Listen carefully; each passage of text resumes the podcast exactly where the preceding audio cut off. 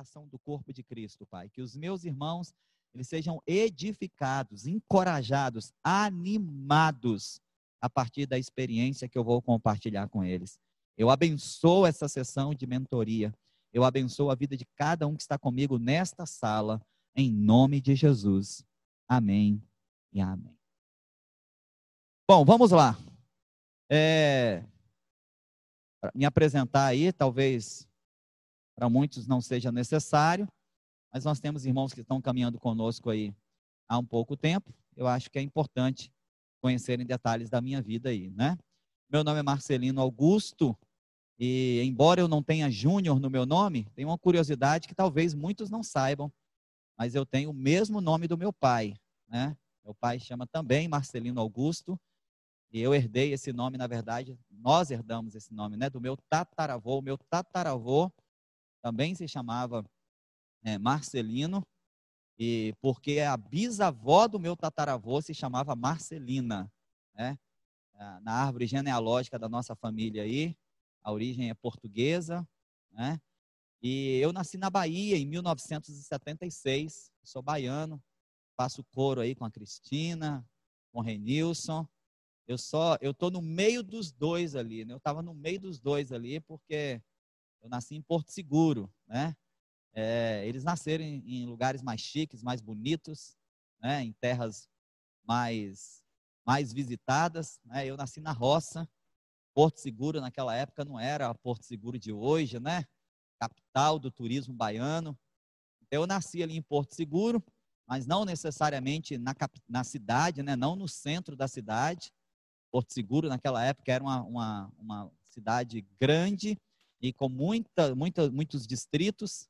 E eu nasci ali na, na zona rural, é, não consegui chegar até a cidade, é uma história, é parte de, da curiosidade da minha vida aí.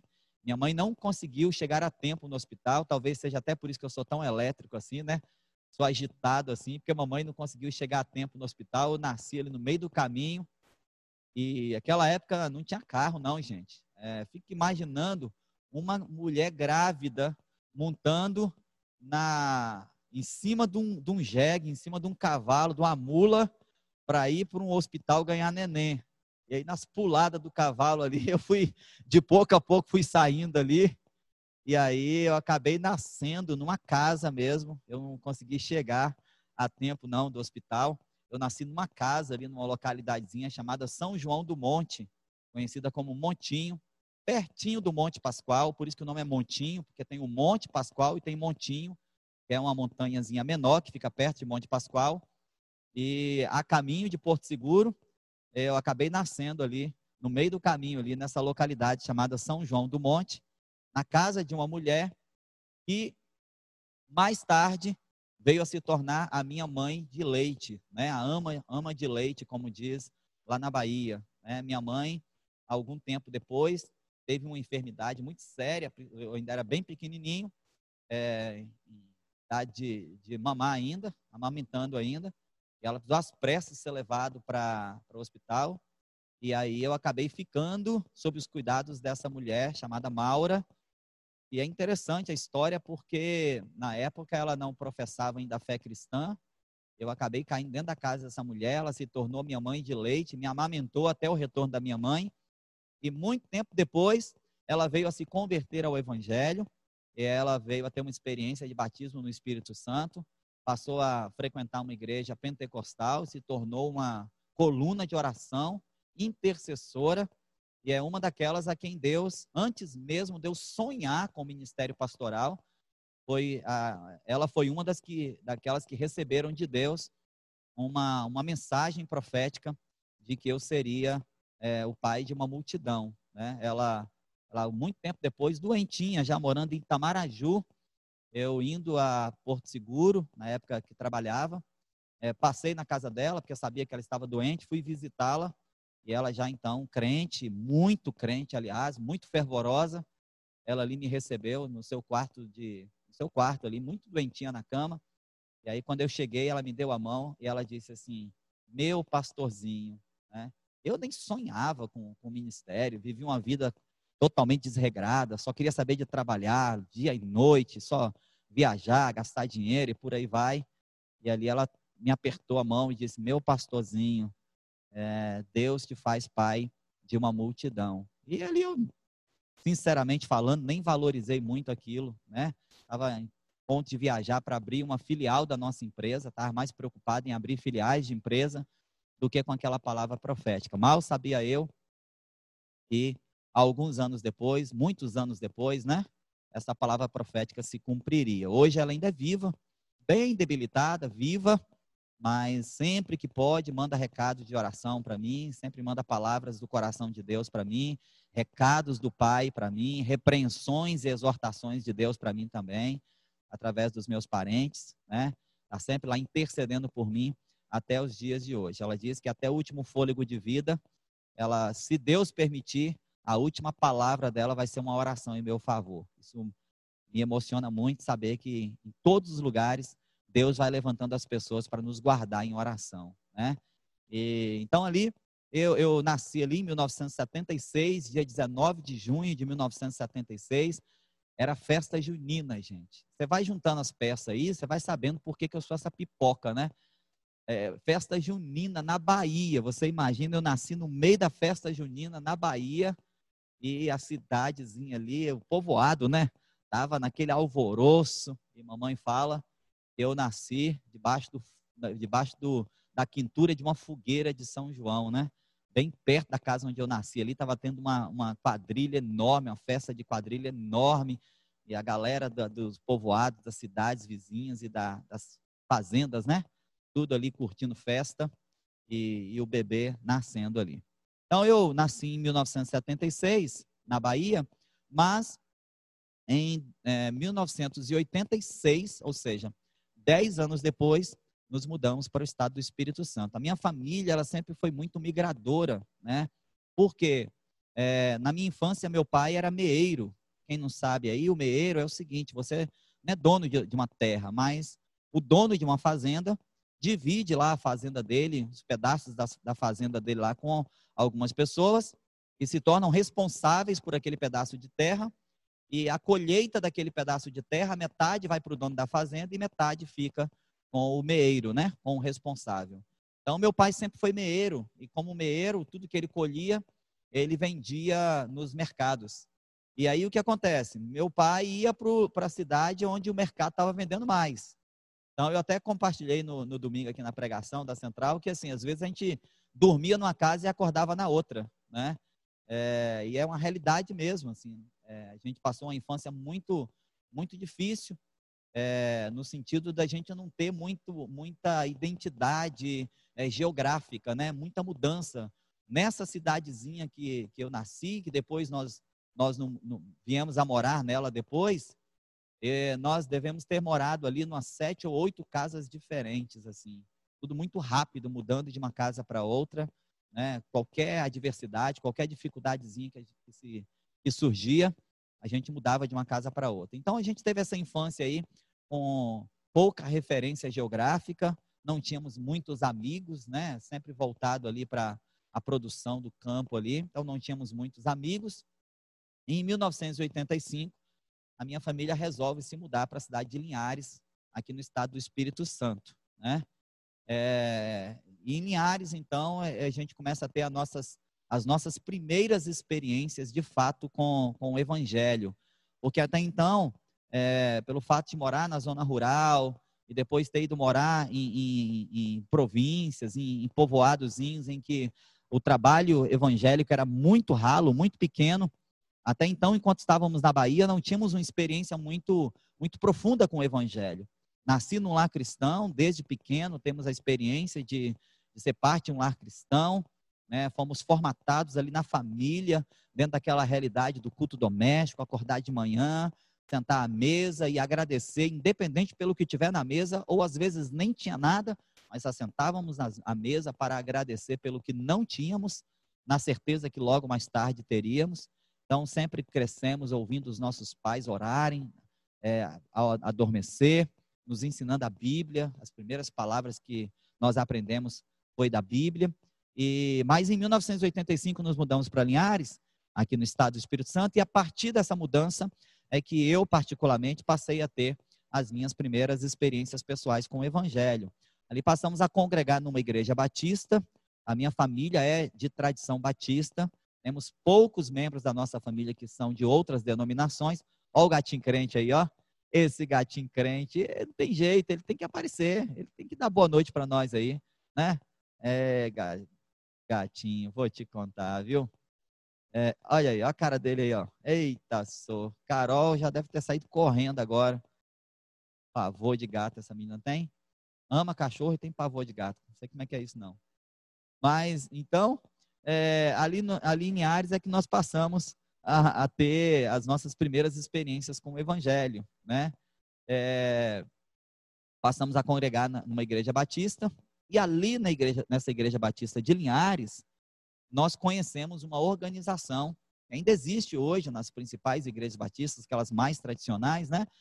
É, nós conhecemos ali uma organização, um departamento da igreja, né? Chamado Embaixadores do Rei. É, essa organização, essa, essa, esse departamento é, existe para alcançar os adolescentes da igreja, os homens adolescentes da igreja. As meninas participam das mensageiras do rei e os meninos vão para essa organização chamada Embaixadores do Rei. Essa organização ela é muito interessante porque ela, ela um, dos, um dos pilares dessa organização é justamente despertar é, o senso de liderança nesses adolescentes. Né? Então, é uma organização que te dá muita, muita tarefa, é, te coloca muitos desafios. Você entra lá como, como, é num, como numa escola, você entra lá no, no primeiro grau e à medida que você vai vencendo desafios, à medida que você vai fazendo tarefas, à medida que você vai realizando atividades práticas que vão sendo sugeridas para você, e vai respondendo questionários e fazendo provas mesmo, avaliações escritas, você vai subindo ali do que eles chamam de posto, né? E você vai ganhando ali medalhas que vão te dando é, é, postos mais elevados. E aquilo, já, já a princípio, aquilo me atraiu demais, né? Eu falei na semana, na, na, naquela ministração minha, sobre os mitos da liderança, que ninguém nasce líder, e isso é fato, né?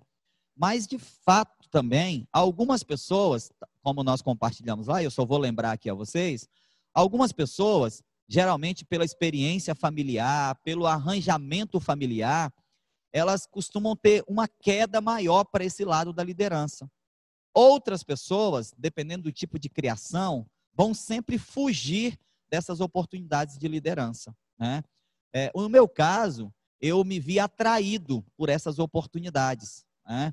E eu acho uma coisa muito interessante, porque hoje, fazendo uma leitura, né, o que me atraiu a, a, a buscar desde cedo é, liderança, estar envolvido com, com, com as coisas da igreja, estar envolvido com os ministérios, eu acho muito interessante isso, eu gostaria de compartilhar, é que não foi nada especificamente positivo. Eu não cresci num lar, por exemplo, o pessoal da cura interior sabe do que eu vou falar agora. Eu não cresci num lar em que tinha palavras de afirmação. Eu não lembro do meu pai, por exemplo, batendo nas minhas costas, dizendo: vai lá, você é meu campeão, você consegue, é, você é bom, você é um filho de Deus, você é capaz. Meu pai sempre foi muito temente a Deus, um homem íntegro, é, honesto ao máximo que você puder imaginar, é, é, carinhoso, é, é, tranquilo, calmo, sereno, é, de uma forma extraordinária, completamente o inverso de mim. Mas, assim, ele nunca foi de elogiar, ele nunca foi de abraçar, ele nunca foi de, de liberar palavras de afirmação e nem expressões de carinho que viessem a produzir em mim esse ímpeto pela liderança. Pelo contrário, hoje fazendo uma leitura, eu observo que a ausência de muita coisa na minha vida me fez buscar um lugar onde eu me sentiria com algum significado. É, eu não sei se vocês estão compreendendo o que eu estou querendo dizer, mas assim, num ambiente familiar onde é, eu era só mais um, e eu sou de uma família relativamente grande, nós somos é, seis irmãos, né? Poderíamos ser oito. Minha mãe teve um aborto espontâneo de um casal de gêmeos. mas numa família ali de seis irmãos, e eu era o caçula, eu era só mais um. E hoje, fazendo uma leitura da minha vida, fazendo um retrospecto, até para me preparar para ministrar nesse programa de mentoria, eu observei que eu não recebi um impulso positivo para buscar é, um posto de liderança. Pelo contrário, é, eu percebo hoje que foi a ausência de palavras de afirmação, a ausência desse, desse, desse, dessa, dessa, desse arranjo familiar impulsionador, encorajador, que me fez buscar. Talvez os primeiros postos de liderança que eu galguei não tinha exatamente a intenção pura de edificar e servir as pessoas. Hoje, fazendo uma leitura da minha história, eu percebo claramente que talvez é muito provável que os primeiros postos de liderança que eu assumi tinha uma intenção emocional clara de preencher alguns vácuos da minha alma. Era como se eu tivesse descoberto que em algumas posições de liderança eu poderia receber afeto e afirmação que eu talvez não recebia como um ser humano comum, como apenas mais um da minha casa. Eu estou contando isso para você, para você entender que são várias as motivações que levam uma pessoa a assumir uma posição de liderança. E por que, que isso é importante a gente entender?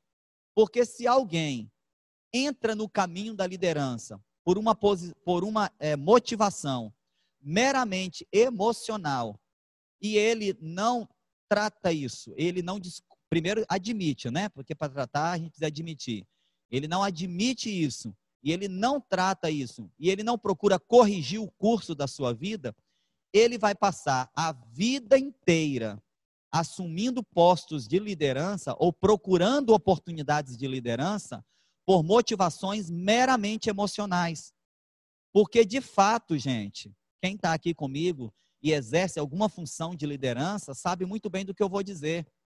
O exercício da liderança, ele de alguma forma afaga a nossa alma, alimenta o nosso ego. Se a gente não tiver com a consciência bem no lugar se nós não tivermos com as nossas bases emocionais muito bem resolvidas, e se a gente não é, tratar as motivações, muitas vezes equivocadas, que lá atrás nos levaram a buscar postos de liderança, a gente pode se tornar um líder opressor, um líder abusador, é, um líder negociante, né, que, que é, aproveita-se da liderança para negociar postos, para negociar oportunidades, para negociar afeto com as pessoas, né? Então eu estou compartilhando isso com vocês porque é, talvez alguns possam pensar assim que toda liderança começa sempre com uma boa motivação e a verdade é que nem sempre a liderança começa por uma boa motivação. Eu acredito fielmente que a minha liderança, ela começou muito cedo por uma motivação meramente emocional. Eu descobri que no posto, no lugar de liderança, eu poderia receber é, é, alimento é, que de repente eu não recebia como um cidadão comum, como uma pessoa comum é, dentro de uma família já tão grande, um ambiente tão, é, como eu posso dizer, concorrido principalmente porque é, eu estava ali no meio de irmãos mais velhos, é, irmãos que, que tinham capacidades intelectuais já muito mais desenvolvidas, né? Então eu comecei a galgar ali alguns postos de liderança dentro dessa organização chamada Embaixadores do Rei. Logo me destaquei. É, uma característica minha é dedicação, né? Isso é desde sempre. Eu, eu sempre prezei por me dedicar àquilo que eu faço. Então, assim, é, eu sou inimigo da procrastinação, eu sou inimigo da mediocridade. Eu tenho muita dificuldade. Estou aprendendo a lidar com as pessoas que têm essa característica. Mas com essas características, eu decidi não me relacionar de forma nenhuma é, procrastinar, deixar para depois, ah, amanhã eu faço, depois eu resolvo. E a mediocridade, ah, tá bom assim, tá legal, tá, tá bom de qualquer jeito. Eu sempre é, fui inimigo dessas duas características. Então, eu sempre fui muito dedicado. Então, por exemplo, é, normalmente, uma pessoa nessa organização chamada Embaixadores do Rei, que a Roberta colocou aí no chat, que é como os escoteiros mirins, é exatamente a, mesma ideologia, a mesma filosofia. É, geralmente, nos Embaixadores do Rei, uma pessoa demora de dois anos e meio a três anos para galgar todos os postos e obter todas as certificações que, que lá dentro se é oferecida. Eu, em um ano e menos de 11 meses, então um ano e 10 meses e alguns dias, eu já estava completando praticamente todos os postos dentro dessa organização. Eu só não me tornei o líder máximo dentro dessa organização, lá onde eu estava em Linhares, porque a idade não permitia. Eu tinha todas as qualificações, tinha todas as certificações, mas a minha idade não permitia. Né? Então eu fui é, considerado lá e recebi inclusive certificado por isso, de ter sido o embaixador do rei é, mais novo e mais rapidamente a concluir todos os postos que aquela organização exigia que a gente galgasse. É, porque havia muita dedicação, então se tinha uma tarefa para fazer, eu, eu me dedicava ao máximo. Se tinha um estudo para apresentar, eu, eu, eu ia até o, o, o, tutano, como diz, né? Eu ia lá até no, no, no, nas entrelinhas do, do texto bíblico para dar o melhor estudo possível. Né? Se tinha uma apresentação para fazer, eu às vezes passava a noite é, treinando em casa, às vezes treinando na frente do espelho, né? repetindo a fala. É, então, se tinha é, é, uma campanha para arrecadar alguma coisa, eu, eu, eu, eu passava, às vezes, o sábado inteiro, a galera chamando para jogar bola, a galera chamando para ir para a lagoa, né? E eu nada, botava o boné na cabeça e rodava o bairro inteiro atrás de doações. E aí, quando, enquanto o pessoal demorava lá três, quatro, às vezes, semanas para arrecadar o que era o que era exigido pela gincana, ali, às vezes, em uma semana, uma semana e meia, já tinha arrecadado tudo e no final acabava recebendo lá o, título, o título lá do, do, do, primeiro lugar, né? Então, assim, eu sempre tive muita dedicação, sempre, é, me, eu sempre prezei por me dedicar ao máximo àquilo que, que eu iria fazer. Isso foi despertando nas pessoas que me lideravam o desejo de investir em mim. É, eu acho isso muito importante, que às vezes a gente ouve muito isso na igreja, né? Poxa, eu não tenho oportunidade. Poxa, é, não me dão chance. Poxa, como é que eu vou crescer se não me dão oportunidades? Na verdade, queridos, oportunidades, elas não são dadas, elas são conquistadas. Né? Às vezes nós ficamos esperando as pessoas nos darem oportunidade. Quando, na verdade, é, isso é para a vida, isso não é só para a igreja, não.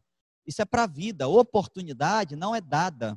Ou porque oportunidade dada, ela lhe será tirada oportunidade conquistada é sua. Então, para o resto da vida. Então, assim, eu aprendi isso desde cedo, que oportunidades deveriam ser conquistadas. Então, desde cedo, pastores, outros líderes, professores de escola, sempre percebendo a minha, minha motivação, a minha dedicação, o zelo com, a qual, com o qual eu fazia as coisas, é, eles sempre investiram em mim. Por exemplo, quando eu estava na, na quinta série, eu tinha uma professora de português que ela não dava prova. Como é que ela fazia? É, ela, ela indicava um livro para a turma ler. Não sei se alguém conhece aqui. Antigamente tinha uma série de livros chamada Turma do Vagalume. Eram livrinhos fininhos assim, muito legais, de histórias, né? Eram, histórias fantasiosas assim, mas histórias muito legais. E então ela indicava, todo mês você tinha que, a turma tinha que ler um livro né? E depois, no final do mês, a turma era dividida em, em, em grupos menores, no, nem se ouvia falar de célula, mas essa professora já sabia o poder dos pequenos grupos, porque ela pegava a turma e dividia em grupos menores, e para cada um desses grupos menores ela dava um livro para ler. E, e depois, no final, tinha que se fazer uma resenha ou uma apresentação oral desse livro, né? E a gente com muita dificuldade, irmãos. Eu morando em Linhares, para vocês terem uma ideia, morando em Linhares já, aqui no Espírito Santo, é, acordava de madrugada, quatro horas da manhã, para ir muitas vezes para a beira do, do a porta de um frigorífico, um abatedouro, para pegar lá sacolas com um resto de frango que eles não aproveitavam. É, pé de frango, moela, é, enfim, pescoço, né? Essa parte aí que, que a turma não, não compra, né? Então, eles faziam sacos com esses restos aí, com esses, esses refugos aí. E às vezes eu saía quatro horas da manhã de casa, cedinho, para ir para a porta de frigorífico, de abatedouro, para pegar lá saco com pé de, pé de frango, com moela de frango, e trazia e saía de novo para a escola, e depois voltava, e quando voltava a mamãe já tinha feito a canja deliciosa para gente, né? É, então, muita dificuldade. Como é que você compra um livro? Eu estou falando de 1985, 86. Se hoje às vezes é difícil você comprar um livro. Pensa para um menino essa realidade que eu estou falando para você aqui. E quando terminava a colheita do, do, do, do feijão, o dono da roça falava assim: está liberado para vocês entrar e catar o resto. Então a gente entrava com a, com a pá, ia com o pai, pegava um monte, enchia saco de, de, de terra e levava para casa, perdão, para em casa peneirar aquela terra, para separar da, a terra e ver se sobrava algum grão de feijão que a colheitadeira tinha deixado cair ali. Talvez você nunca passou pela sua cabeça eu tenha passado por essas experiências, mas é a realidade da minha infância, né? Colheita de, colheita de café, parava de estudar para ir com o papai para a roça colher café, para ver se o dono pagava duplicado ali, mas como eu era criança, ele não pagava duplicado, ele pagava papai a diária da colheita e um quarto da colheita só a mais, porque eu estava indo. Então eu trabalhava igual todo mundo, mas só recebia um quarto do valor, porque era, eu era uma mera criança ali, na cabeça dele eu não fazia muita diferença, né? Então, isso é quatro horas da manhã, subindo em cima de é, pau de arara, né? Renilson sabe muito bem o que, que é isso. Subindo em cima de pau de arara, passando é, embaixo de chuva, colocava aquela, aquela lona amarela em cima da cabeça, né? E colhendo café para ver se entrava algum dinheirinho em casa. Como é que compra livro, gente? Estou contando isso para vocês, para vocês entenderem. Como é que você compra um livro? Um livro por mês na escola, além dos livros didáticos, né? Não conseguia comprar. E aí, só que nos três primeiros livros ali, é, eu contava para os colegas de grupo que eu não tinha condição de comprar o livro. Aí, às vezes, um mais abastado lá comprava. Ele lia um capítulo, eu ia na casa dele, pegava e lia um capítulo. Aí, eu, no outro dia, ele lia outro capítulo, eu ia lá e lia outro capítulo. E muitas vezes quando eu sabia que não ia ter tempo para ficar, às vezes a mãe do, do, colega não queria que ficasse lá muito tempo, ou a mamãe não gostaria que eu ficasse muito tempo na rua. Eu ia para casa do colega, pegava o livro, escrevia o capítulo inteiro e levava para casa para ler aquilo que eu tinha escrito. Quem dera se naquele tempo tivesse celular para tirar foto né, das páginas. Mas não tinha, gente. E nem máquina fotográfica tinha. Então escrevia à mão o capítulo inteiro e levava para casa para ler o capítulo. E assim, para a glória de Deus, geralmente a minha apresentação era sempre a melhor. O grupo sempre me escolhia, apesar de toda essa dificuldade, de toda essa, essa limitação, nem o livro eu tinha, mas geralmente a turma me escolhia para eu fazer a apresentação oral do livro. Resultado, a professora percebia a minha dedicação, percebendo a minha capacidade ali, minha, minha, minha, minha entrega àquele projeto, eu lembro que a partir do quarto livro, a professora, antes de tudo, me, me, me dava um livro. Então, quando a turma sabia qual era o livro, eu já sabia antes, porque ela comprava o primeiro exemplar e me dava de presente. Né? Eu acabei criando uma coleção desses livros aí e foi algo maravilhoso. E cada vez que alguém investia em mim, eu acreditava mais em mim e eu valorizava ainda mais o investimento que as pessoas faziam em mim, né? É, eu lembro que, já partindo agora para o campo do Evangelho, em 1987 para 1988, veio uma caravana de americanos fazer um trabalho missionário na cidade de Linhares, e eles queriam algumas pessoas para ficar coladas neles ali, para que, além de fazer o trabalho missionário com eles, pudessem ter a oportunidade de aprender um pouco de inglês com eles, né? E quem foi um dos escolhidos, né? O garotinho magrelo aqui, franzino, que não, ia para a igreja com uma bermudinha sem vergonha e que quase não consegui me batizar, porque no dia do meu batismo eu fui de chinelo para a igreja. O pastor falou aqui não entra de chinelo não, né? Aí eu falei, bom, aqui eu entendi que era naquela porta, né? Aí o que, que eu fiz? Eu dei a volta na quadra, porque eu sabia que a igreja tinha uma porta lá por trás. Aí entrei pela outra porta. Se ele falasse assim, você entrou de chinelo? Eu ia falar assim, você falou que aqui não entra, mas eu entrei por lá, né? Então aquele garotinho ali que não tinha nem sapato para ir para o batismo, que ia para a igreja de bermudinha, tergal, né? Cor de burro quando está fugindo, é, ganhava, ganhou ali a oportunidade de passar quase um mês ali, um mês, quase não um mês ali, junto daqueles missionários americanos, aprendendo a falar how are you, good morning, thank you, next level, né? E um privilégio muito grande andar com aquela, aquela turma de missionários ali. E você vê como é que Deus faz as coisas.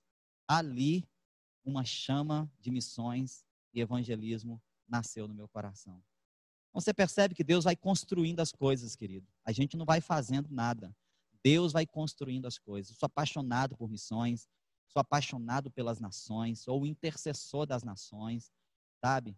Mas eh, eu não construí isso né, através da minha dedicação, a forma como eu me entregava para as coisas que Deus colocava em minhas mãos, fez com que o meu pastor me indicasse para estar andando ao lado daqueles missionários norte-americanos. E essa caminhada perto deles, ouvindo as experiências deles, vendo como eles se moviam ali no campo missionário da cidade que eu morava, fez com que eu gerasse, fosse gerado no meu coração paixão pela cidade dos outros, né? E foi a primeira experiência missionária que eu tive, inesquecível, marcante. Um garotinho ali de 13 anos, é, todos os dias visitando as casas. E eu, eu tive o privilégio de visitar quase todas as residências do bairro onde nós morávamos junto com esses missionários. Quase todas. Pouquíssimas residências eu não tive a oportunidade de ir por questões, às vezes, familiar, enfim, mas eu tive esse privilégio. E, e, e não foi oportunidade que, que, que me deram, não. É, eu entendo que foi oportunidade que eu conquistei, sabe? Pelo esforço, pela dedicação e pela entrega. Então, Deus reconhece isso. É, a Bíblia diz que ele honra, né? Então, Deus honra isso. E ele usa aqueles que estão sobre nós em autoridade para nos colocar em algumas posições de destaque. Então, ali eu fui crescendo dentro dessa organização, e dentro dessa organização tem a figura do conselheiro, que hoje seria o discipulador no nosso contexto atual de igreja, né? E ele já percebendo ali a maneira como eu me movia, ele era dono de uma autoescola, e, e ele falava, Marcelino, é, sempre que você quiser, você vem para cá e, eu, e você vai estudar comigo. Eu quero te ensinar algumas coisas. E toda vez que terminava a aula, quantas vezes eu apanhei por causa disso, irmãos? Vocês não fazem ideia. Porque termina, ia terminando a aula, eu ficava, na, a, a cabecinha ficava assim, um lado falava assim, vai para casa, né? O outro lado falava assim, vai para casa do seu conselheiro estudar. Aí ficava aquela briga, e naquela época não tinha telefone, irmão, assim, para você ligar, mandar um WhatsApp. Aí eu todo serelepe, meu Deus, sabe o que eu fazia? Terminava a aula, ia para casa desse conselheiro, e lá ele me ensinava a Bíblia, me dava livros para eu estudar, é, ia falando coisas assim que eu nunca, nunca imaginava, contando experiências assim. Ele era um cara super experiente. Ainda hoje ele é pastor de uma das maiores igrejas do estado. E ele dirige uma organização social muito relevante aqui. Então ele já era naquela época assim muito envolvido com muita coisa. E ele me contava tudo aquilo. E eu fui despertando no meu coração cada vez mais o desejo assim de eu quero estar nos lugares altos. Eu não quero ser mais um, não quero ser apenas um, não quero ser apenas aquele cara que vai lá sentar e vai ouvir.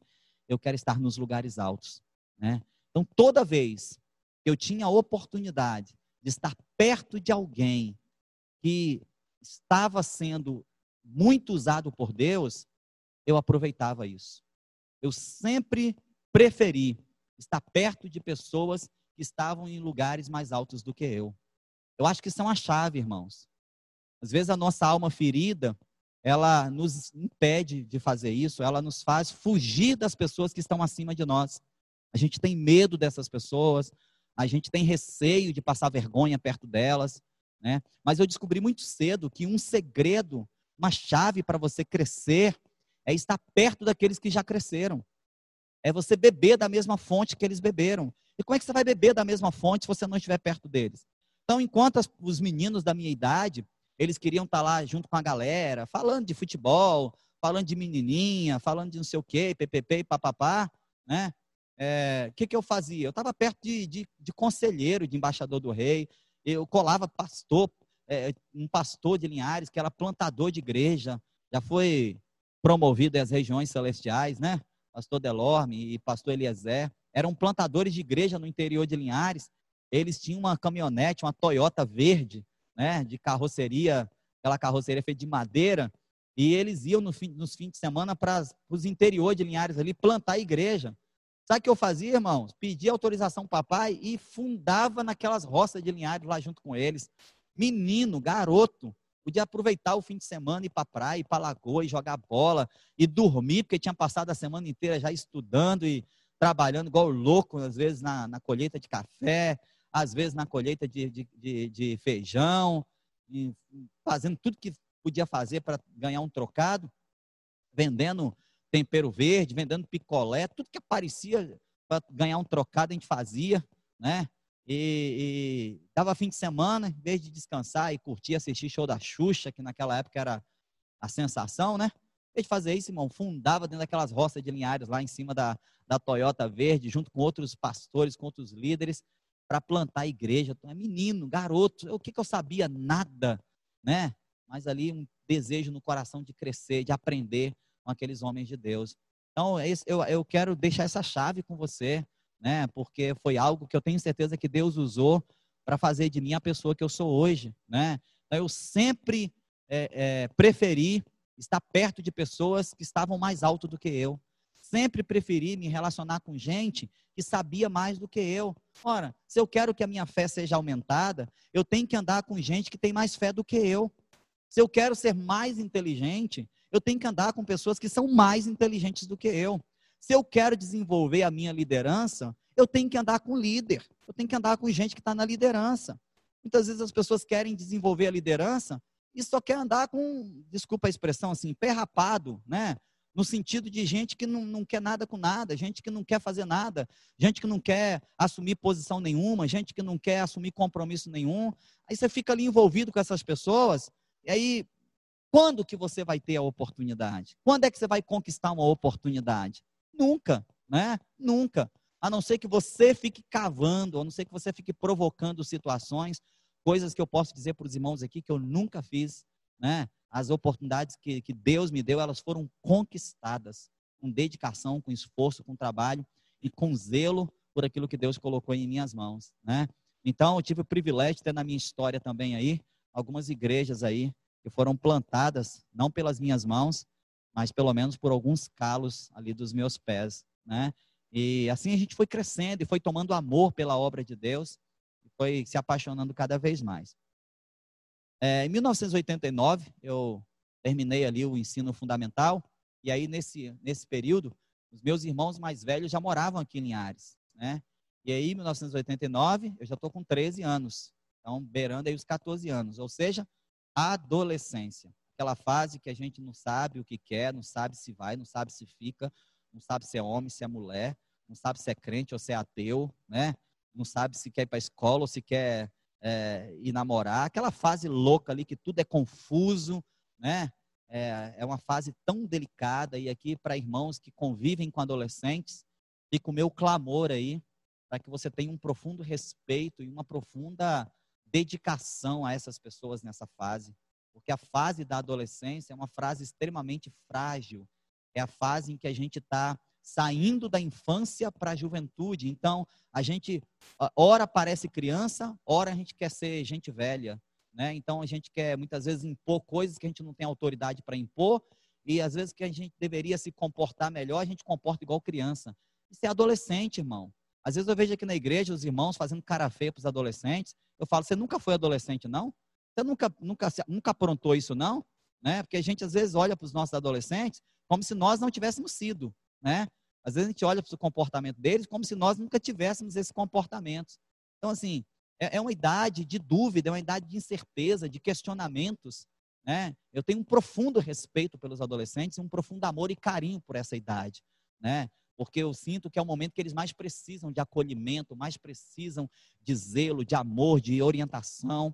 É, eu tive pouca, né? Mas a pouca orientação que eu tive nessa idade foi fundamental para eu fazer as escolhas que hoje, com certeza, fizeram toda a diferença na minha vida. É, então, assim, é, terminei ali o ensino fundamental, doidei a cabeça e falei, vou para a Vitória, vou embora de casa, né? Chega, e aí é, fiz contato com meus irmãos, procurei saber se eles tinham condições de me acolher aqui em Ares, em Vitória, moravam aqui em Serra na época, e aí prontamente colocaram à disposição de me acolher na casa deles, e aí falei com mamãe e papai, ó, tô indo para Vitória. Muito tristes, mas como aquele pai da história do filho pródigo, né? Eles deram a parte da minha herança, é, parte de chinelo, uma mochila, essa é a parte da minha herança, irmãos. Chinelo, uma mochila e uma marmita para eu colocar o almoço. O almoço não veio junto não, só veio a marmita para eu colocar o almoço dentro, né?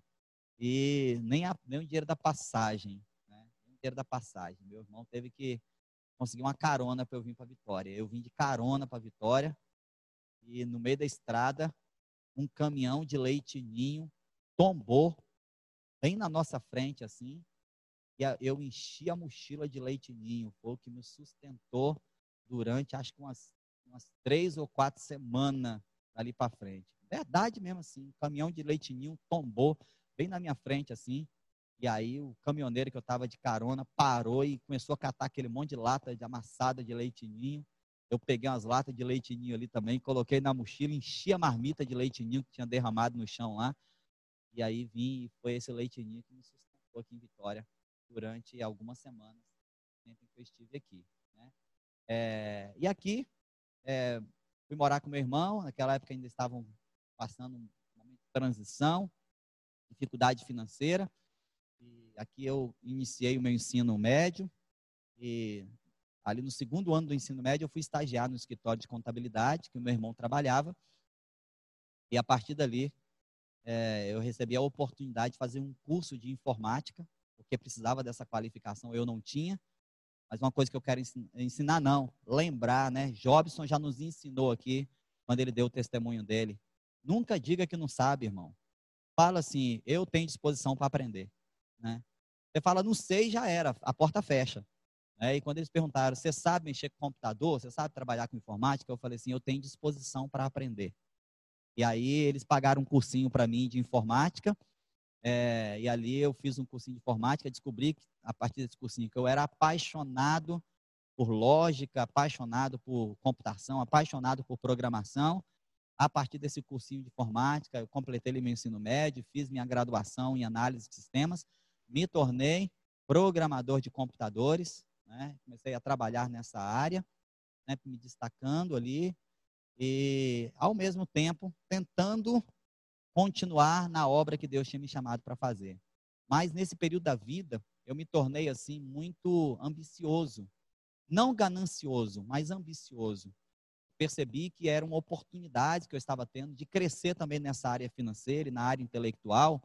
Eu comecei a estudar muito, e trabalhar muito também. Então surgia oportunidade de estágios, eu fazia, oportunidade de trabalho, eu entrava, trabalho temporário, eu aceitava e assim foi.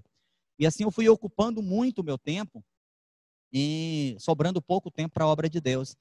Mas ainda assim eu ia me dedicando ali naquilo que era possível. Me tornei então um líder de jovens na igreja que eu congregava e tentando é, administrar aí o ministério jovem com o trabalho que já me sugava demais, né? Foi quando eu passei a trabalhar, surgiu uma oportunidade de eu trabalhar dentro do Centro de Compensação do Banco do Brasil. Aí acabou. Aí minha vida espiritual acabou, irmãos. Foi uma fase da minha vida que realmente é, foi uma derrota espiritual, mas serviu de experiência também. Porque eu passei a trabalhar à noite. Então eu trabalhava parte do dia, estudava na outra parte do dia, fazendo outra graduação, e à noite eu trabalhava no Banco do Brasil, no setor de compensação, que era a noite inteira. Então, essa era uma, uma roda viva que eu entrei de segunda a sábado, não sobrava tempo para nada e fim de semana eu estava destruído. E aí não conseguia ir para a igreja, não conseguia fazer nada, né? Então, nesse período, eu tive realmente uma queda espiritual muito grande, muito elevada, passando ali a, a não exercer mais nenhum ministério.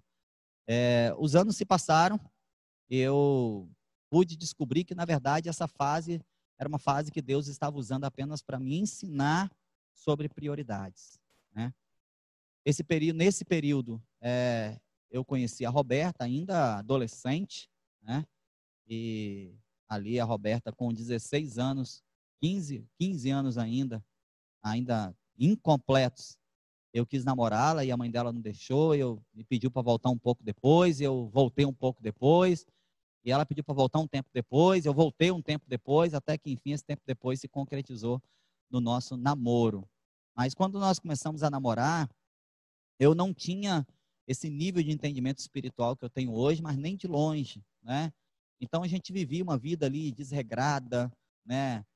É, é, cantava numa banda, não ministrava louvor, cantava numa banda gospel, mas não tinha compromisso com Deus, não tinha dedicação à, à, à vida devocional, né? Mas estava ali na obra, estava ali na igreja, né? É, envolvido com, com os trabalhos da igreja e participando como um crente comum, como muita gente faz nos dias atuais, né? e percebendo que estava afastando de mim aquela chama, aquele ardor, aquele fervor pela, pela liderança, pelo ministério, por algo que Deus já tinha entregado em minhas mãos há tanto tempo atrás. Mas foi ali enquanto nós namorávamos ainda que é, eu fui visitar uma igreja né, com a, a família da Roberta. Nessa época, a mãe da Roberta frequentava uma igreja pentecostal, perto ali da casa deles. E aí tinha um culto lá de campanha, né? Era toda terça-feira. E aí, na no elo tal da campanha lá, que eu não me lembro qual, eu fui lá visitar. E aí, garotão, né? Vestido igual um playboyzinho. Sentei lá atrás, né? Sentamos lá atrás do lado da Roberta. E o fogo caindo, e eu ali com aquele olhar crítico, né? Em cima de tudo aquilo ali. Crente, mas batista, é, frio espiritualmente, não tinha recebido entendimento sobre as coisas espirituais, muito menos sobre as questões do Espírito Santo. Estava naquela igreja ali pentecostal, o fogo caindo, as irmãs do mistério ali rodopiando, o irmão tocando um pandeiro que era maior do que, do que a cabeça dele, né? aquilo tinindo no meu ouvido, eu criticando aquilo ali também, né? E de repente, irmãos, a irmã que estava lá na frente, né, que era a missionária responsável por aquela congregação, meu Deus, de repente ela sai lá de trás, vem assim, forma uma fila. Formou uma fila para orar. E aí, para não ficar feio, eu entrei na fila, mas entrei lá atrás, né? Meu pensamento assim, não vai dar tempo, não vai sobrar tempo, mas nem chegar em mim. Né? E, e lá atrás mesmo, distraído, essa irmã missionária, né? E sai lá da frente, vai andando pela fila e vai lá atrás e vai aquela mão cheia de azeite, azeite mesmo. As irmãs, a turma da intercessão hoje é chique, porque usa mirra, nardo, nhenhenhê, óleo de Israel, vocês são chique demais, irmão. É porque era azeite, azeite puro de oliva, né? Aquele negócio assim, com aquele cheiro que você imagina. Aquela irmã meteu a mão assim na minha cabeça, assim, cheio de azeite, assim, aquele azeite puro mesmo, e começou a orar em línguas ali. E interessante que ela orando em línguas. Eu não tinha tido assim minha experiência pessoal, mas eu entendia o que ela estava orando. Foi uma experiência muito marcante para mim. Entendi o que ela estava orando. E ela estava orando exatamente assim, eu, Senhor, te digo, né? Um rebanho está sendo preparado para ser colocado em tuas mãos. Prepara o teu cajado. Meu Deus. E era, eu já estava numa fase, irmãos, que eu era um empresário. Empresário, tinha uma empresa que prestava serviço para outras. E ali Deus está falando que tem um rebanho para entregar em minhas mãos. Eu não sabia se chorava, se ria, se ia embora, se piava minha cabeça embaixo do, do banco, se olhava para Roberto ou se fingia que não estava ali. Eu sei que eu saí dali atordoado, desnorteado, né? E fui para casa. Fui para casa e, né, e, e, a Olinda, né, sempre ali muito voltada para essas coisas. Marcelino, você viu o que a irmã Teresa falou? Orando em línguas no seu ouvido. Meu Deus, o Espírito Santo usou aquela irmã para falar com você. Você entendeu o que, que ela falou? Fala para nós, né? E Deus tinha revelado mesmo ali, claramente, que ele entregaria um rebanho é, nas minhas mãos. O tempo passou, é, eu fiquei doente. Eu tive tuberculose em 1996. Né? É, Roberto está falando que lembra como se fosse hoje, né? E eu também lembro disso como se fosse hoje. É, em 1996 eu tive tuberculose. Nessa história de trabalhar igual louco, dia e noite, saindo de uma empresa para outra, é, eu tive tuberculose e não percebi. Você consegue acreditar nisso? Sim. Não percebi que estava doente, né? É, e ali, um, há muito tempo depois, é, comecei a passar muito mal, ia no médico, ele falava que era alergia, tomando, tomando polaramine, uma polaramine igual suco, né? Andava com um canudinho assim, tomando polaramine para parar de tossir. E aí, passado algum tempo, de madrugada ali, eu tive uma crise muito severa, comecei a tossir muito forte, bluf, botei uma bola de sangue enorme pela boca e desmaiei ali, tão mal que eu fiquei. Resultado, fui parar num pronto-socorro, de lá me levaram me levaram para UTI. Eu fui diagnosticado com tuberculose, 100% do meu pulmão direito, 100% do meu pulmão esquerdo já havia sido tomado pela tuberculose e 75% do meu pulmão direito tomado também. Ou seja, eu, eu estava vivendo apenas com 25% do meu pulmão direito, sem saber que estava morrendo, eu estava morrendo, né? Fui parar ali no, na UTI, fiquei respirando por aparelhos, e é uma experiência muito marcante para mim também, porque enquanto eu estava ali é, apagado, né, é, em coma induzido, praticamente, por medicação, é, eu ouvia os médicos passando e às vezes dizendo que o estado tinha ido para crítico, que havia grande possibilidade de eu não resistir, né? E é como se no meu espírito algo dissesse para mim: não, você vai sair daí e uma nova história está começando aqui. E realmente começou, irmãos. Eu saí daquele hospital e fui terminar o tratamento em casa. Nessa época, estava bem de vida, assim, bem de vida mesmo. Tinha um carro próprio, morava num apartamento assim muito bacana ali na cidade alta, né? Uma região nobre ali do centro de Vitória. E é, uma vida muito bacana, né? Muito tranquila financeiramente falando, mas não tinha paz no meu coração, né? E aí, por conta da doença, eu fui afastado do trabalho e fiquei fazendo tratamento em casa. Tinha um amigo da igreja pentecostal também. Sempre tive pentecostal perto de mim. É por isso que Deus traz gente aí como Cristina, Renilson, André, essa turma aí, perto da gente aí. Deus sempre, sempre gostou de manter os, os canelinhos de fogo perto de mim. Eu tinha um amigo que era pentecostal e ele me visitando um dia, estava ruim, rapaz. Eu tomava um remédio de manhã, mil, mil miligramas de antibiótico, pesadíssimo de manhã, e eu ficava grogue, assim. Uma vez eu, eu, eu, inventei de ir na padaria depois de tomar remédio. Eu morava na cidade alta, assim, numa, numa ladeirinha, e aí eu até consegui chegar na padaria para comprar pão, mas quando eu saí da padaria, apagou tudo na minha frente, assim. Eu saí rolando, uma cena cômica e ridícula. Pão saiu é, vazado do, do, do da sacola para tudo quanto é lado, e eu saí rolando morro abaixo, né, desmaiado, fui parar num poste, um vizinho lá que me socorreu, acordei dentro do apartamento, já tinha deixado porta destrancada, e fui acordar dentro do apartamento, assim, um vizinho tinha me socorrido, eu todo ralado, é, rola, saí rolando morro abaixo. É, e aí ele me visitando um dia lá, falou, rapaz, você está muito mal, cara, você precisa de oração, você precisa de Jesus. Eu falei, ah, já tem Jesus, rapaz, sou crente. Ele, não, você não está entendendo, você precisa de algo mais, mais profundo. Né? E, assim, para resumir, foi ali, a partir desse momento tão difícil da minha vida, que eu tive a minha experiência com o Espírito Santo. Eu pude ali ter uma experiência pessoal com o Espírito Santo. Né? Orei em línguas pela primeira vez, batizado pelo Espírito Santo ali num leito de enfermidade. Eu lembro que ali eu disse para mim assim, eu nunca mais quero viver algo diferente disso. Né? Eu tinha um namoro desregrado, e aí desfiz desse namoro, foi aí que eu passei a me relacionar com a Roberta, né? E a partir desse relacionamento com a Roberta é que eu fui conhecer essa igreja pentecostal, na qual essa missionária me liberou essa palavra profética. Então as peças foram se juntando, é, sem entender como é que Deus vai conduzindo as coisas e vai nos levando para a direção que Ele, Ele quer nos levar, né? É, então chegou um momento da minha vida que eu entendi que Deus realmente queria me usar de uma forma é, mais especial. Então, eu comecei a me envolver muito com o trabalho dos jovens, comecei a me dedicar muito ao trabalho jovem. E aí começamos a fazer coisas aqui na comunidade de fé que ninguém fazia antes. E aí começa a me destacar de novo, né? Começa a vir oportunidades para minhas mãos e muitos jovens caminhando comigo. É, a partir dessa minha influência no meio dos jovens, é que acabou havendo uma ruptura na igreja a qual eu participava, porque a, é, o próprio pastor dessa igreja, vendo o desenvolvimento dos jovens, começou a nos levar para congressos fora da cidade, e nesses congressos a gente começou a ter experiências sobrenaturais com Deus.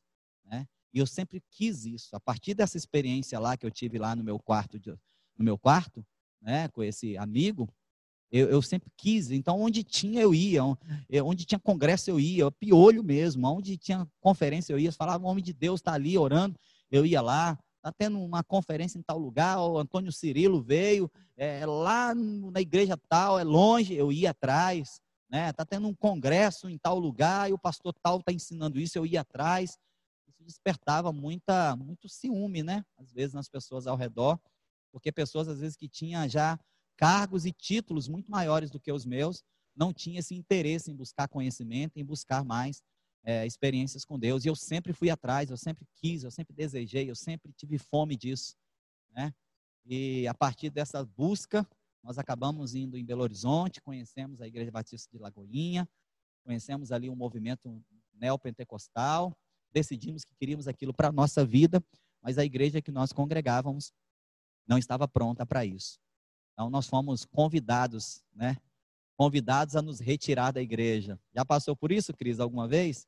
Já foi convidada a se retirar de algum lugar? Nós fomos convidados a nos retirar da igreja, né? E ali a gente entendeu que aquele ambiente não, não combinava mais conosco, ou nós não combinávamos mais com aquele ambiente. E para não ficar em rebeldia, né? Não ficar em, em desacordo com a realidade de uma igreja que era muito mais antiga do que nós, nós tínhamos que respeitar a realidade da igreja local. Nos desligamos daquela igreja, né? Fomos desligados assim, convidados a nos desligar da igreja. E a partir daí passamos a congregar numa outra igreja e tinha um pouco mais a característica daquilo que queríamos viver. E aí é o que eu estou dizendo, irmãos. As pessoas vão percebendo o nosso interesse, as pessoas vão percebendo a nossa dedicação. Eu fui congregar numa igreja em Jardim da Penha. Um amigo meu, é, da época da juventude, congregava lá e, na verdade, ele já era pastor auxiliar nessa igreja. Eu falei, vou para lá. É a igreja batista, mas é uma igreja batista renovada. Eu vou para lá porque eu quero crescer. E Roberto está falando, eu quero isso também, nós vamos junto. Aqui nós já estamos casados, tá, irmãos? Aqui nós estamos falando já de 2003. Nós já éramos casados, nos casamos em 1998. Começamos a namorar em 97, em 98 já estávamos casados. Então casamos em, em 98 e aí, em 2003, juntos nós decidimos fazer essa nova caminhada aí. Já tínhamos a Laísa, já bebezinha, e vamos congregar no outra igreja, lá em Jardim da Penha. O pastor Eldo, meu amigo, congregava lá, era pastor auxiliar, na verdade, nessa igreja. Eu comecei aí, gostei da didática, gostei da dinâmica da igreja. E aí comecei a convidar pessoas para ir comigo. Né? Um pastor amigo nosso, até hoje, o Simar é nosso amigo, né? E desde essa época ele já era nosso amigo. Jusimar falou para gente, para mim, né? Ó, você não leva ninguém da igreja com você, não convida ninguém para ir com você porque isso pode se voltar contra você, né? É, se você vai convidar alguém para ir com você, é alguém que não, não tem a igreja, convida sem igreja para ir com você. E aí eu, isso eu fiz, né? Convidava amigos, a gente ia. Só que o pessoal da igreja lá anterior começou a ver aquilo acontecendo conosco e começou a ir atrás, começou a ir atrás. Eu lembro que a gente começou a, a alugar é, Topic, né? Naquela época era, o nome do carro era Besta, né? Botaram o nome do carro Besta. É aquele monte de besta, entrava na besta para ir lá para a igreja de Jardim da Penha, né? Aí enchia a besta de besta e, e ia lá para Jardim da Penha, né? Aí o pastor de lá viu aquele negócio e falou assim, rapaz, é, tu tá vindo de André Carlone para cá com esse monte de gente, rapaz. Vocês já são uma igreja, rapaz. Aluga um lugar lá que a gente vai dar apoio para vocês. Eu falei, você tá doido, não quero não. Gente, nesse período, eu, eu, eu tomei assim um certo ranço de pastor. Né? Eu vou contar por quê. Porque quando essa igreja ela, ela nos rejeitou, ela nos, nos de certa forma, virou as costas para nós, essa igreja anterior, pelo fato da gente estar tá vivendo algo novo em Deus ali, ter tido experiências mais profundas com o Espírito Santo, a igreja nos rejeitou, eu pensei que o pastor iria nos acolher, porque foi ele que nos levou para os congressos. Foi ele que nos incentivou a buscar mais de Deus. Só que na hora que a igreja virou as costas para nós, esse pastor não teve assim muita não teve muita coragem, né? Não teve muito muita não teve autoridade assim espiritual sobre nós. Então ele também nos abandonou, nos deixou na cova dos leões. Ele saiu de cena e deixou a gente lá apanhando. Eu tomei uma raiva de pastor que vocês não fazem ideia, irmãos. Eu tomei um ranço de pastor. E aí, quando a gente foi lá para essa igreja da Penha, que o Eldo falava, falou assim: volta lá para André Carlone, rapaz, aluga um lugar lá, vocês já são igreja, você, fica liderando esse pessoal lá. Eu falei: Deus me livre, Eldo. Misericórdia, eu não quero isso para minha vida mais nunca. E ele fala, rapaz, você é pastor, cara, para com isso, para de fugir. Eu que nada, rapaz, para com isso, pastor, coisa nenhuma. O pastor estava passando por isso, essa situação. Ele, rapaz, você é pastor, rapaz, não foge não. E eu sempre fugindo, né? Mas o grupo foi aumentando, nós chegamos ali a 21 pessoas indo todo domingo daqui de André Carlone, lá para Jardim da Penha. O pastor Brito, o presidente dessa igreja, um dia me chamou e falou assim: Não, cara, para com esse negócio. Não, não. Eu vou abrir uma congregação lá em André Carlone, lá não tem ainda, eu vou abrir uma congregação lá. Você me ajuda? Eu falei: Ó, para ser pastor eu não quero, não, Brito. Deus me livre, não quero ser pastor, não. Admiro vocês que a, a, aceitam esse negócio, que eu não quero, não. É, e ele falou assim: não, tudo bem, a gente vai mandar um pastor lá para ajudar vocês lá. Você só me ajuda, porque você que conhece o pessoal, né? Nessa época, meu escritório era na Praia do Canto, né? Um prédio super top ali da Praia do Canto. Eu tinha um escritório muito bacana, em parceria com um dos maiores advogados aí de Vitória. E beleza, vamos abrir essa congregação em Carapinha, André Carlone, né? O pastor Brito falou que vai cuidar, então vamos abrir. Eu aceito o desafio. Abriu-se a congregação da Igreja Evangélica Batista em André Carlone é, e aí, eu trabalhando nesse escritório, começa essa igreja, e toda hora o telefone tocava. Marcelino, isso. Marcelino, aquilo. Marcelino, você pode fazer isso. Marcelino, você pode fazer aquilo. Marcelino, estou precisando conversar. Eu posso ir no seu escritório para conversar? Aí o meu sócio, o escritório, ele era advogado. Uma hora que ele, ele, ele me chamou no, no escritório dele. Chegou um dia que ele me chamou no escritório dele, trancou a porta e falou assim: Vem, senta aqui que eu quero conversar com você. Esse é o último dia que eu quero você aqui dentro. Não quero você mais aqui dentro. Eu tinha feito uma besteira, um, dado um prejuízo, alguma coisa assim. assim, cara, eu, eu, não sou, eu não sou crente, não. Eu vou na igreja. Não sou crente, não. Mas é, você é pastor. Você não é empresário. Você não tem coração de empresário. Você vai acabar levando nossa empresa à falência, ele falou comigo. Porque você gasta todo o nosso papel imprimindo estudo para esse pessoal aí dessa igreja. A conta de telefone daqui vem um absurdo, porque você fica o dia inteiro ligando para esse pessoal e você liga até para celular, você não tem o mínimo critério de ligar para as pessoas.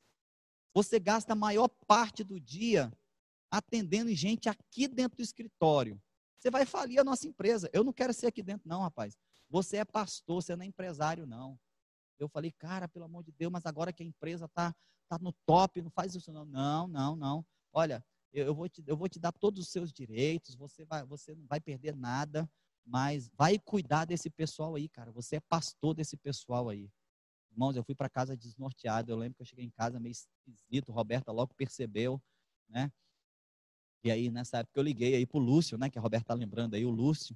Liguei pro Lúcio e falei, Lúcio, olha o que, que aconteceu, assim, assim, assim. Ele, ele, kkkkkk, rindo no telefone, né? Falou, tá vendo, seu besta? Eu sempre falei com você, Eldo tá falando com você o tempo todo que você é pastor, e você fica aí com esse negócio de, de, de, de rapaz, você é pastor, cara, desde sempre você é, foi chamado para ser pastor. E ali, irmãos, eu aceitei o desafio, então, de pastorear aquele grupo de 21 jovens, né? Começamos ali, então, a Igreja Evangélica Batista, em André Carlone ainda, e a partir dessa, dessa minha decisão de liderar esse grupo, foi que o grupo começou a crescer assim de uma forma vertiginosa, né? A gente realmente entendeu que tínhamos uma autoridade espiritual sobre aquele grupo ali, passamos a cuidar deles e treiná-los sempre no meu coração. É, tive essa, essa, essa concepção de que o pastor ele é um treinador, né? Sempre nessa analogia do jogo de futebol, o pastor ele não pode ser o atacante, ele não pode ser o zagueiro. Às vezes nós assumimos essas posições, e eu faço isso muitas vezes, mas é, nós somos mesmo é o treinador, né, que fica ali durante o tempo de concentração ensinando o zagueiro a defender, ensinando o atacante a chutar, ensinando o lateral direito a cobrar um lateral, né, ensinando o meio-campo ali a armar jogadas. Então, é, o pastor é o treinador e eu sempre tive esse entendimento então, desde cedo ali treinando pessoas, aí trago Eduardo para perto de mim, começo a treinar Eduardo para ser um líder. Eduardo turrão, brigão, né? Aquele jeitão durão dele, batendo pé e eu trazendo ele mais para perto e brigava com ele. Ficava um monte de dia sem conversar com ele, daqui a pouco voltava a conversar, né? E fui treinando ele ali, fui trazendo ele mais para mais perto e percebendo esse coraçãozão de pastor que ele também tem, né? Fui percebendo a capacidade de ensino que Deus tinha dado para ele. Falei, esse cara é um mestre, eu vou investir nele, trazer ele para perto de mim. E foi passando o tempo, daqui a pouco Deus traz o Rodrigo, esse coração gigante de cuidador de vidas, né, de pastor mesmo. E nós fomos formando aí uma equipe pastoral, quando enfim, em 2016, nós tivemos uma crise, 2015 para 2016, eu tive uma crise pessoal gigantesca, e ali sim eu entendi o que é de fato ser um líder, porque eu estava morrendo e matando todo mundo, e eu tive que assumir uma realidade muito cruel de liderar um povo em tempo de crise extraordinária, e eu tive que tomar decisões que nos dariam perdas, prejuízos mas decisões precisavam ser tomadas. Ali eu entendi o que de fato é ser líder. E se eu, a, o título né, dessa ministração é Enfim eu saí do armário, eu posso dizer para vocês que eu saí do armário mesmo como líder em 2016, quando Deus me deu de presente a visão celular. Ali eu pude entender o que de fato é liderar, é influenciar, é, é conduzir pessoas, é encorajar pessoas a descobrirem os seus verdadeiros potenciais e, e, e e, ferramentá-las, e, e não apenas encorajar, mas colocar ferramentas e recursos nas mãos dessas pessoas. Aí eu saí do armário, porque eu descobri que a minha verdadeira paixão é facilitar a, as pessoas, facilitar elas com ferramentas, facilitar elas com recursos. Né? Por isso que eu sou apaixonado, por exemplo, pela central de atendimento, quando eu vejo que isso facilita a vida das pessoas, que as pessoas não precisam me ligar para ter alguma coisa, é só ela mandar uma mensagem, o próprio sistema responde para elas facilmente. Então, isso me apaixona, isso mexe comigo, isso me encoraja realmente a prosseguir. E descobri que minhas, minhas duas paixões é, estão nesse, nesse caminho, que é facilitar a vida das pessoas, colocando ferramentas e recursos nas mãos delas, é, e treinar as pessoas a descobrirem os seus potenciais e realizar da melhor maneira possível a obra que Deus confiou em suas mãos. Então, é, eu saí do armário, irmãos, em 2016, através da visão celular. Eu deixei de ser aquele líder muito centralizador, ainda sou um pouco, ainda sou Caxias, gosto de fazer muita coisa, gosto de estar envolvido com muita coisa, mas eu acho que a minha história construiu isso, né? Eu tive que desde cedo fazer as coisas acontecerem em muitas áreas da minha vida então, isso faz com que hoje eu sinta um prazer. E não é porque eu acredite que só eu sei fazer, não. É porque eu tenho prazer em estar no meio fazendo, né? Eu tenho pouco prazer em mandar fazer. Eu tenho muito prazer em fazer junto. Então, eu, eu boto minha mão mesmo, envolvo ali, é, fico, fico muito empolgado quando alguma coisa dá certo e quando eu percebo que tem um dedinho meu ali naquele negócio, né? mas eu fico muito empolgado mais ainda quando eu vejo que alguém foi lá e tomou a iniciativa e fez, e eu agora estou apenas auxiliando alguém a fazer algo que eu considero tão importante, né? Então ali eu descobri que meu papel mesmo como líder não é fazer, é ensinar a fazer. Meu papel como líder não é tomar a frente, é colocar outros à frente, né? É, é promover os outros, é ajudar os outros a serem promovidos, assim como alguém fez comigo lá atrás e isso me trouxe assim uma satisfação, uma alegria, uma saúde emocional, uma saúde espiritual muito grande, de forma que hoje eu posso dizer para vocês, não volto para o armário nunca mais, né? Nunca mais. Sempre que Deus me chamar para uma aventura, eu estou dentro. Sempre que Ele me chamar para um novo desafio, eu estou disposto a fazê-lo. Lidero com muita alegria aí a Batista Central, né? Já há, há 16 anos, né? Vai completar, completou agora 16 anos é, de ministério. Eu assumi o ministério em 2014, 6 de setembro de 2007 de setembro de 2014 eu assumi o ministério pastoral. Então agora, 7 de setembro de 2020, completou 16 anos de ministério pastoral. E Deus tem realmente sido muito zeloso, muito bondoso, muito generoso para comigo e tem me dado experiências cada vez mais grandiosas aí na área da liderança. Atualmente eu lidero também o DNA, que é uma conexão de pastores aqui no Brasil e sou responsável pela mentoria dos pastores no Paraguai. Né? Temos um grupo muito bacana de pastores ali no Paraguai, sendo liderados por nós também. E tem sido um privilégio muito grande ver pastores e igrejas crescendo mais do que nós, né? chegando além do que onde, da onde nós já chegamos. E eu entendo hoje que isso é liderança, né? É você impulsionar os outros a serem ainda melhores que você. Amém? Bom, irmãos, é muita coisa. O tempo está acabando aí, ó. Oito minutinhos só deixei para vocês, né? Misericórdia. Gastei quase todo o tempo. Sete minutinhos agora, não tem nem mais oito. Abri o microfone para vocês, caso vocês queiram compartilhar alguma experiência, fazer alguma pergunta, tirar alguma dúvida. Essa é a hora, irmãos, para vocês não dizerem que eu nunca dei a chance de vocês perguntarem. Você pergunta e o Magrinho responde. Pode abrir o microfone de vocês aí, se vocês quiserem fazer perguntas. Sobre o que eu falei ou sobre algo que eu deixei de falar.